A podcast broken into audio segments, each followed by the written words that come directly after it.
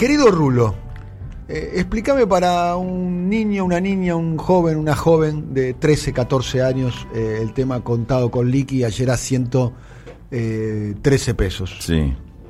Eh, a ver, primero una un título para, para, para todas las edades. Este, estamos ante un brutal ataque especulativo. Antes que nada, ¿no? Aclaremos esto. Digo, porque eh, no es una condición natural ni normal lo que está pasando en el mercado cambiario. Lo que sí están sucediendo son varias cosas. Primero, a ver, ¿qué es el contado con liqui? Contado con liqui es cuando este alguien que tiene plata compra títulos o acciones en Argentina, pero títulos o acciones que coticen en el exterior. Por ejemplo, compras eh, una acción del Banco Macro que vas acá y lo compras online en la Bolsa Argentina. Exacto. Y esa acción, como el Banco Macro, como IPF, como el Banco Sí. Galicia, eh, como creo que el Grupo Ornequiana, hay un montón de empresas, Sí. cotizan en Nueva York. Pampa Energía. A- Pampa Energía, agarro esa acción y la vendo en Wall Street. Exactamente. O sea, la compraste en pesos eh, y la estás vendiendo en dólares allá. Si encontrás quien te la compre. ¿no? Eh, allá, porque acá, fácil comprar. Levantás el teléfono, le llamas a tu banco, le mandas un, un, mensajito y online ya compraste la acción de cualquiera de estos. Venderla en Estados Unidos es un poquito más difícil. No tenés tantos compradores para una acción de hoy de Banco de Galicia, este Banco Francés o, o, o la que fue IPF, ponele, la que fuere. No tenés tanto. Y con los bonos más o menos lo mismo. ¿Qué pasa? Esa dificultad para vender allá hace que la tengas que vender a un precio mucho más bajo del que pretenderías. Entonces, eso significa que vas a tener menos dólares por la cantidad de pesos que pusiste acá para invertir. Bueno, esta diferencia entre los dólares que conseguiste allá y los pesos que, te salió acá comprar esa acción es lo que da la cotización del contado con liqui. Como están tan bajos este, los precios eh, de los activos argentinos, tanto está- tan bajo acá, pero mucho más bajo están en el exterior, es que el contado con liqui se dispara tanto. Uno se preguntaría entonces, digamos, eh, esto parece clarito y, sencillo, lo que uno se preguntaría entonces, entonces, ¿quién hace esa operación?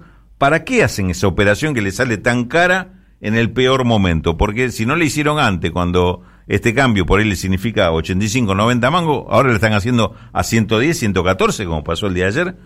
¿Por qué? Bueno, la respuesta sería, eh, primero, que hay eh, mucho dinero líquido disponible en Argentina en manos de estos grupos financieros, es decir, los capitales están dando vuelta, no están obteniendo por tasas de interés u otros negocios la rentabilidad que ellos pretenden y están apostando a que a Argentina le va a salir, salir mal el canje de deuda, que le va a salir mal el tema de eh, la, salida de, esta crisis y en consecuencia ven un- una situación de explosión del dólar, una situación que económicamente va a ser casi trágica, con lo cual comprar hoy dólares a 110 mangos le parece barato, le parece que, puede ser eh, buen negocio. Eso por un lado.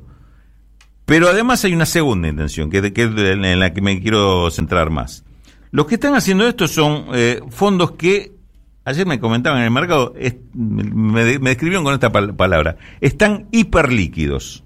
¿Qué quiere decir? Tienen mucho, mu- mucha moneda, mu- Muchos mucha- pesos. muchos pesos que no lo están ni siquiera pudiendo colocar en ningún lado porque no, hoy no, en Argentina dejó de, de- de ser atractivo cualquier negocio financiero.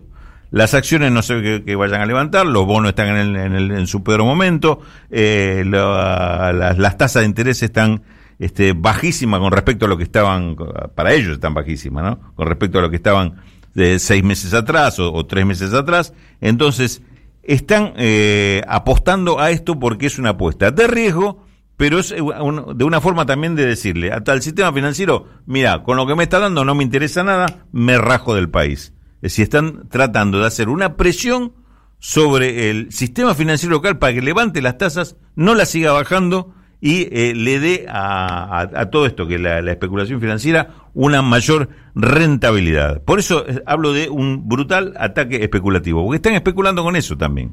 Hay un tironeo entre, entre esto, Daniel, y el Banco Central, en cuanto a cuál va a ser la política, hasta dónde tiene eh, libertad del Banco Central para, para manejarse en función de la actividad económica y cuánto tironean estos sectores especulativos para que ellos le sigan poniendo las reglas, porque hasta ahora fue así. Durante cuatro años le pusieron ellos la regla, inclusive si nos vamos un poquito más atrás, no ponían las reglas, pero sí condicionaban mucho al, gobierno de, Cristina, sobre todo en los últimos dos o tres años. Recordemos la en medio de la pelea que terminó el, gobierno cristiano con, con, el sector financiero y el sector especulativo. Entonces, hoy yo te diría, el contado con liqui es el mecanismo por el cual se está expresando esa disputa. Una disputa por subir las tasas de interés en Argentina, rearmar los negocios financieros y la alternativa es, ¿y si no me fugo? Y si no me fugo, me fugo a un costo altísimo, pero igual me voy. Pero de paso genera un poquito de, ruido económico, de ruido político, bueno, en, un momento donde el gobierno quiere poner en agenda otras cuestiones. esa es la cuestión. Te lo, te lo está haciendo eh, también con la intención de que si te explota, en definitiva, voy a hacer, va a ser para mi negocio haber comprado dólares a 110. Si te explota. Y te lo hace en el momento que está, Argentina está planteando el tema de la renegociación de deuda, está eh, planteando eh, esta disputa si, si los bancos van a estar para, para, para darle un auxilio a, todo este sistema económico que no se caiga. Y te agrego un elemento más. Ya te vas a acordar de mí el lunes de esto que te voy a decir ahora.